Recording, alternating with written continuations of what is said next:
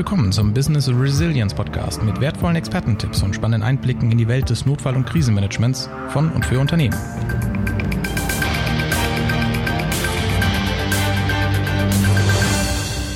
Cyberattacken, Unterbrechung von Lieferketten, Pandemien, Naturkatastrophen, eine gestandene Krise macht in der Regel vor den Werkstoren eines Unternehmens keinen Halt. Oft stoßen Standorte von Unternehmen, die im Tagesgeschäft weitestgehend unabhängig voneinander arbeiten, in der Krisenbewältigung an ihre Grenzen. Oder aber eine Krise breitet sich aus auf andere nationale Standorte oder auch in Niederlassungen und Standorte in anderen Ländern. Dann ist übergreifende, vielleicht sogar internationale Zusammenarbeit notwendig, um die Krise zu bewältigen. Aber nach welchen Regeln tut man das? Eine Frage, der sich Roman Pause als Experte für den Aufbau integrierter Krisenstäbe im nationalen und internationalen Kontext äh, gewidmet hat. Für eine Hilfsorganisation hat er auch eine standardisierte Vorgehensweise für internationale Hilfseinsätze mitentwickelt. Roman, ähm, ja, wie ist denn der Status quo in Deutschland? Nach welchem Standard werden in deutschen Unternehmen Führungssysteme etabliert? In Deutschland ist das so, dass es ähm, die Feuerwehrdienstvorschrift 100 gibt und viele Unternehmen nutzen diese Dienstvorschrift 100, da es nichts anderes auf dem Markt groß gibt, was äh, an Publikationen oder in der Literatur besteht. Dadurch ähm, nutzen sie ein System, was eigentlich für den öffentlichen Bereich gut ist. Und äh, sie probieren dieses System eins zu eins für sich anzuwenden, was verschiedene Funktionen für einen Krisenstab beschreibt und probieren daraus für sich einfach ein System zu basteln oder es eigentlich eins zu eins zu übernehmen. Und dadurch, dass dieses System eigentlich für den öffentlichen Bereich gut ist, gibt es viele Komplika Komplikationen im eigentlichen Sinne und ähm, man hat eventuell für sein Unternehmen nicht einen wirklich optimalen Krisenstab gebastelt. Wie kann man sich das vorstellen? Also die Feuerwehrdienstvorschrift 100, ähm, ich sag mal, die Feuerwehr Kernaufgaben retten, löschen, bergen, schützen. Dazu kommen Naturkatastrophen, Katastrophenszenarien. Ähm, ja, das kann doch eigentlich gar nicht funktionieren in Unternehmen. Oder ist sie so strukturiert, dass man sie zumindest teilweise in Unternehmen anwenden könnte? Ähm, sie ist so strukturiert, dass es einen Bereich gibt, es, das Ganze tauft sich Führungssystem, es gibt einmal die Führungsorganisation und einmal den Vorgang und in der Organisation ist ein Stab beschrieben. Dieser Stab hat sechs Funktionen mit verschiedenen Aufgabenbereichen, aber der ist ähm, sehr feuerwehrlastig beschrieben. Das sieht man daran, dass eine Funktion Einsatz heißt und vielleicht im Unternehmen ist eine Funktion, die Einsatz heißt, nicht gerade optimal. Oder an anderen Stellen, wenn man sich ansieht, dass äh, aufgrund des deutschen Systems der Feuerwehr, es gibt keine Funktion, die sich mit den Finanzen beschäftigt, was für ein Unternehmen immens essentiell wichtig wäre. Und ähm, aufgrund dieser Tatsache ähm, gibt es da verschiedene Probleme, wenn man dieses System eins zu eins anwendet auf dem Unternehmen. Okay, also Deutschland Feuerdienstvorschrift 100. Ähm, Gibt es in anderen Ländern ähnliche Systeme? Gibt es da was Vergleichbares, was man, äh, ich sag mal, in den internationalen Standorten anwenden könnte? Ja, es gibt beispielsweise in den USA das Incident Command System, kurz ICS, und dieses System beschreibt auch eine Führungsorganisation, einen Führungsvorgang. Und diese Führungsorganisation, das ist das Spannende, beschreibt zum Beispiel auch, dass man eine Funktion Finanzen irgendwie dabei haben muss. Das ist alles etwas anders aufgeteilt an verschiedenen Stellen, wo man jeweils die Kultur der Länder auch ein bisschen bemerkt. Dadurch, dass die USA ein System hat, welches nicht nur auf öffentlichen Geldern beruht, ist es so, dass für die ein Finanzierungsteil in dem Stab essentiell wichtig ist. Deswegen kommt er in diesem System mit vor. Wenn man sich anguckt, das ist ganz spannend, sowohl das ICS-System als auch die DV100 sind in den 70er Jahren entstanden nach Großbränden in den für das ICS-System war es in den 70er Jahren ein Großbrand in Kalifornien und in Deutschland war es der Brand in der Lüneburger Heide, wo man gesehen hat, man braucht irgendein System dahinter, eine Struktur, man kann es nicht einfach nur irgendwie praktizieren. Ähm, das ist ein Beispiel für die USA. Es gibt in anderen Ländern verschiedene andere Systeme. Spannend ist, wenn man sich das im deutschsprachigen Raum anguckt, es gibt in Schweiz den Schweizer Führungsbehelf, der sehr nah an die DV100 angegliedert ist, genauso in Österreich, wo wir ähnliche Funktionen finden. In der Schweiz ist es, da ist ein erster Anpassungspunkt, was man für Unternehmen auch mitnehmen könnte. Man muss Sachen anpassen. Es ist so, dass es eine Zusatzfunktion gibt, die sich mit der ABC, also mit der atomaren, biologischen und chemischen Abwehr ähm, beschäftigt auf Grundlage dessen, dass die Schweiz sich im internationalen Kontext anders positionieren muss, dadurch, dass sie beispielsweise nicht EU-Mitglied ist. Ähm, und das ist aber schon ein Schulterschluss oder ein Warnhinweis für ein Unternehmen, dass man eine Vorschrift nicht einfach eins zu eins benutzen kann und anwenden kann, sondern dass man für sich schon schauen muss, was man anpassen muss, ob man vielleicht gar nicht darauf zurückgreifen kann. Ähm, ein anderes Beispiel ist, in Großbritannien gibt es auch ein System, Das beruht auf einem Drei-Ebenen-System. Da gibt es eine strategische Ebene, das ist die Goldebene, eine silberne Ebene, die ähm, die taktische Ebene sein soll und eine operative Ebene in der Bronzeebene. Da ist gar nicht genau beschrieben, wie die Organisation auszusehen hat, aber mit dieser Ebene kann man schon verschiedene Bereiche umsetzen. Und ein wichtiger Punkt ist dabei auch, dass da zum Beispiel entschlossen wird, wenn es Unstimmigkeiten gibt, entscheidet zum Schluss die Polizei. Also es wird auch irgendwie eine Entscheidungsrichtlinie getroffen. Denn da ist ganz oft das Problem zueinander, dass wenn man verschiedene Stellen hat, wer entscheidet wie und wer hat welche Souveränität untereinander. Das ist nur ein kleiner Ausschnitt von verschiedenen Führungssystemen, die alle ihre Berechtigung haben in ihrem Kontext, ähm, aber die man nicht eins zu eins immer anwenden kann auf ein Unternehmen, da ein Unternehmen auch komplett anders gestrickt sein kann. Wenn man sich jetzt die deutsche Unternehmenslandschaft anschaut, dann sind es ja nicht nur die Industrieunternehmen, sondern auch bereits auch Mittelständler, die, ich sag mal, Standorte auf der ganzen Welt verteilt haben. In Amerika sind sie dann mit dem ICS auf einmal äh, ja betraut. Äh, wenn sie einen Schweizer Standort haben, dann mit dem Führungsbehelf. In Deutschland nach dem Krisenstab, nach der DV100. Wenn man jetzt diese verschiedenen Systeme sieht, ähm, ja, welches ist denn dann das Beste für ein internationales Unternehmen? Wo fängt man da an zu suchen und welches etabliert man dann am Ende? Dass es ad hoc gar nicht so zu sagen wichtig ist, dass das Unternehmen erstmal schaut, was für eine Art von Unternehmen bin ich denn? Was mache ich denn? Denn danach kann man aufbauen und da kann man den Krisenstab aufbauen. Ähm, dass man sieht, man braucht die und die Bereiche in dem Krisenstab, dass man sieht, okay, was sind in meinem Land, wenn wir ein internationales Unternehmen haben, in meinem Land denn vielleicht die Richtlinien? Was brauche ich? Gibt es da schon irgendwas, was vorgegeben ist? Muss ich darauf eingehen? Wichtig ist, dass man irgendeine Struktur für sich findet, das für das Unternehmen passt. Also es gibt nicht das eine System, den einen Krisenstab für alle Unternehmen. Aber man kann aus dem internationalen Kontext sich recht viel ableiten. Das bedeutet, dass man aus einem Bereich, der zum Beispiel in, ähm, aus dem amerikanischen Bereich sich die Finanzierungsfunktion ansehen kann und die vielleicht in seinen Stab auf jeden Fall etablieren sollte, die es in deutschen Systemen nicht gibt.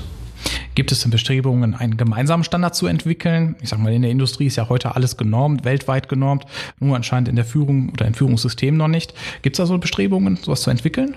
Ja, es gibt im öffentlichen Bereich gibt es äh, die INSARAG, das ist eine Gruppe, die sich mit Search and Rescue, also Bergungsaufgaben beschäftigt im Rahmen der UN.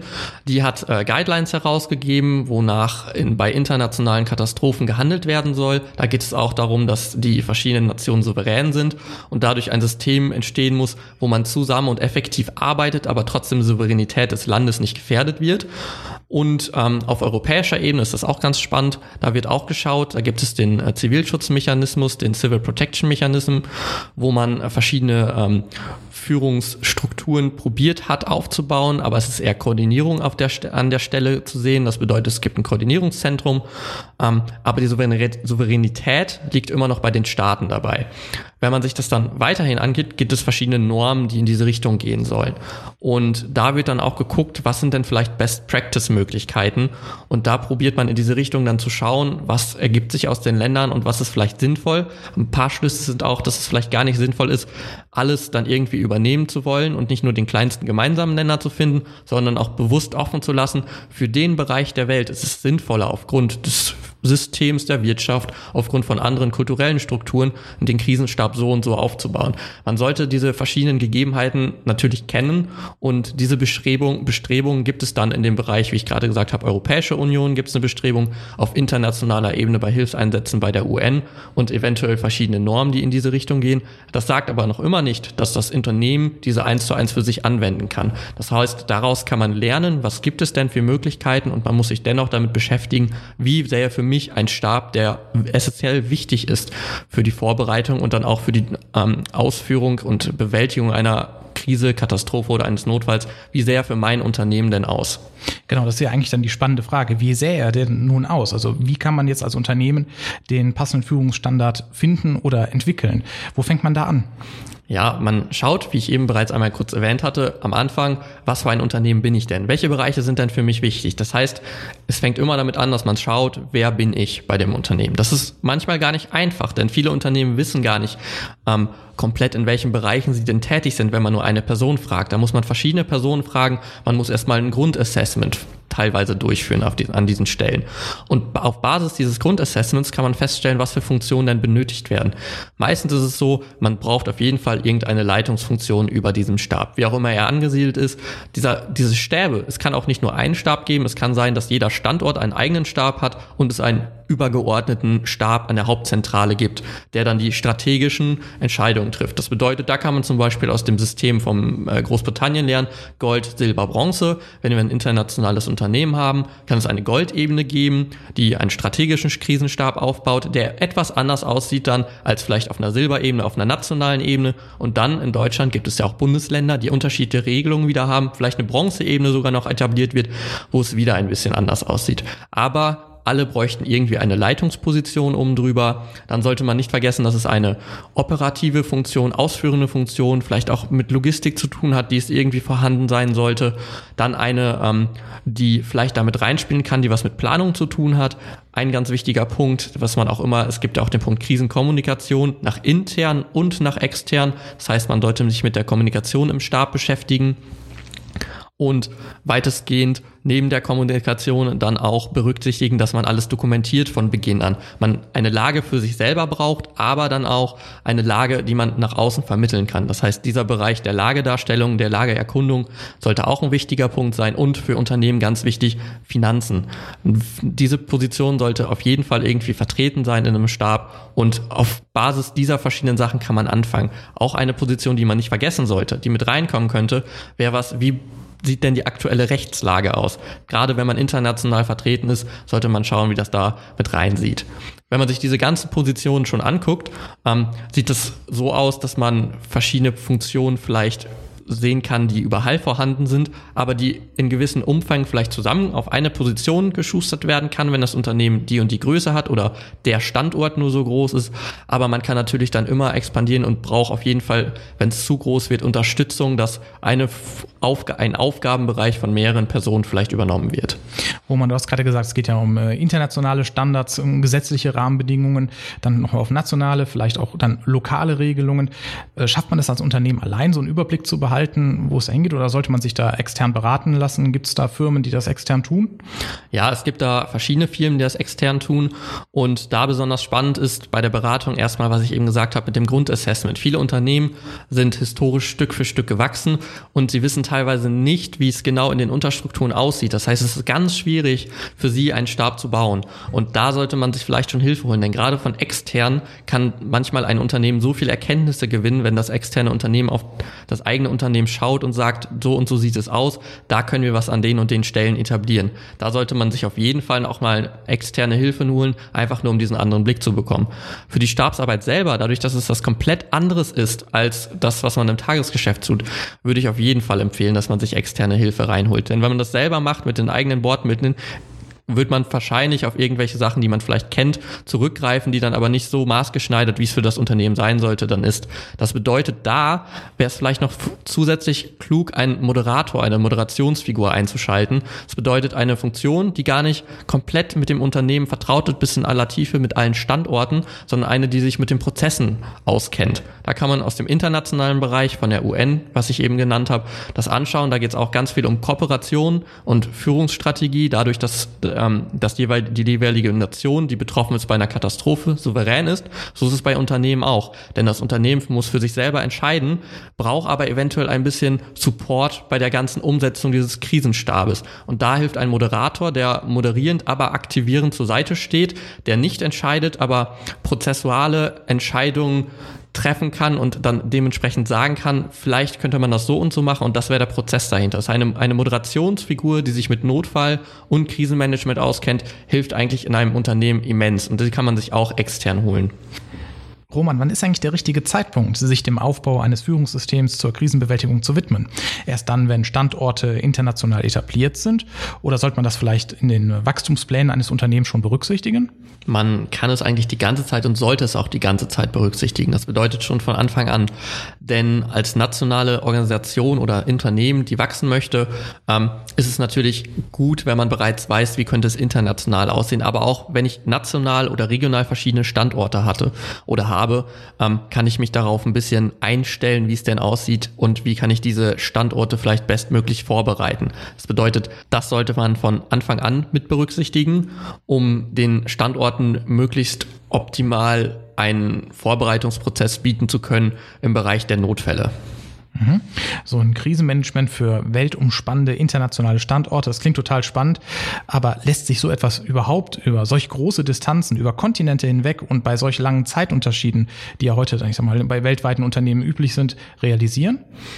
Ja, definitiv. Man sieht es im öffentlichen Bereich, dass es da auch internationale Katastrophen gibt, wo es Standorte hier in Deutschland gibt, Standorte in verschiedenen anderen Nationen, die international miteinander dann agieren. Und auch das gilt für internationale Unternehmen. Das bedeutet, das lässt sich definitiv realisieren, muss in der Planungsphase mit eingebunden werden. Und ganz wichtig ist, nachdem man das Ganze theoretisch geplant hat, dass man das auch beübt. Denn man kann sich in der Theorie sehr viel vorstellen, aber in der Übung dann, in der wirklich praktischen Übung, auch möglichst wirklich verschiedene Standorte mit einbinden und international üben, egal ob es über Zeitzonen hinausgeht, das ist der Krise ziemlich egal, in welcher Zeitzone man sich befindet, dass dieses Zusammenspiel beübt wird an den verschiedenen Stellen. Und gerade bei diesen Übungen ist es dann auch manchmal schön zu erkennen, wie sieht es denn aus, da die einzelnen Standorte eventuell verschiedene Produktionsstandorte sind, das heißt komplett unterschiedlich voneinander agieren.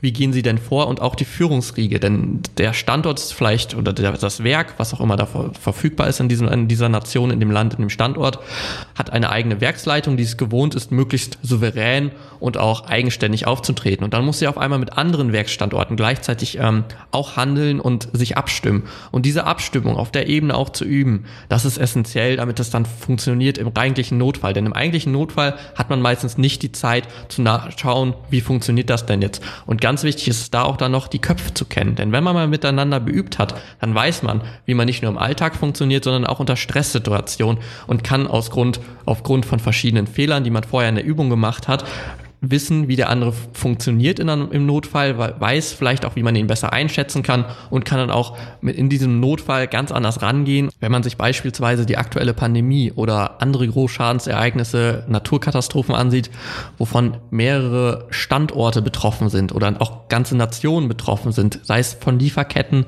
oder was auch immer passiert ist, da ist dann definitiv wichtig, dass die Unternehmen das geübt haben. Denn an dieser Stelle geht es teilweise um weniger Zeit, die man hat. Und diese Zeit, diese Vorbereitungszeit, ähm, kann man sich nehmen, um dann im eigentlichen Notfall schneller gewappnet zu sein.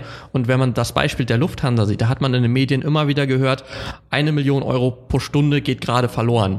Wenn man in verschiedenen Bereichen vorher geübt hat, auch dieses Szenario grob durchdacht hat, aber vor allem weiß, wie sein Führungsstab aussieht und wie mit man mit seinen verschiedenen Standorten zusammen und auch den Führungspositionen arbeitet, kann man von diesen Kosten ähm, rückwirkend betrachten, dass diese Kosten nicht entstehen hätten müssen. Und das kann für das Unternehmen natürlich ganz viel Einsparungen bringen und kann das Unternehmen auch weiter nach vorne bringen und eigentlich durch diese Krise dann auch gestärkt werden. Denn wenn man sich ansieht, wenn man untereinander geübt hat, die Standorte besser kennt, kann das auch im Alltagsgeschäft, in den Alltag, im normalen Alltag deutlich besser funktionieren, dass man langfristig auch im Alltag oder auch gerade aus der Krise dann gestärkt zurückgeht.